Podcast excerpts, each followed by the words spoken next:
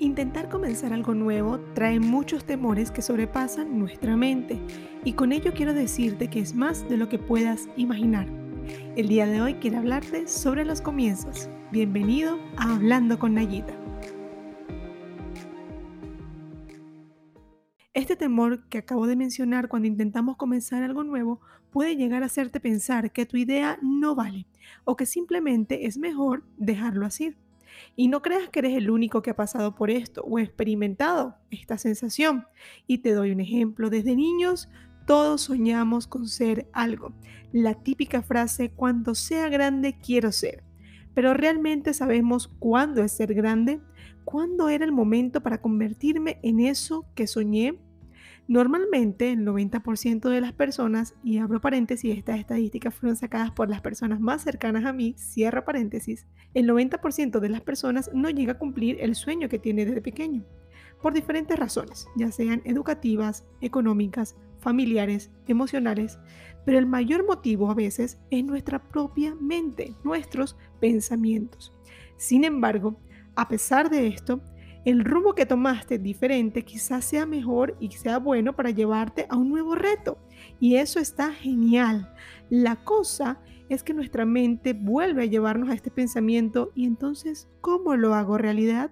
Uf, allí comienza el temor de nuevo, las dudas, ese rincón donde nuestra naturaleza humana nos muestra cuán frágiles podemos ser ante lo desconocido.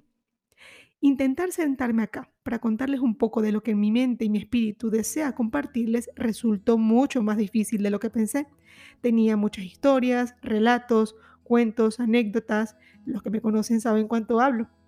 En mi mente sobrevolaban las ideas, pero me embriagó por mucho tiempo el miedo, la duda y hasta el que dirán el no puedo y su mejor amiga, el no tengo. Esas dos frases se me quedaron en mi cabeza por mucho tiempo hasta que dije, no más, stop.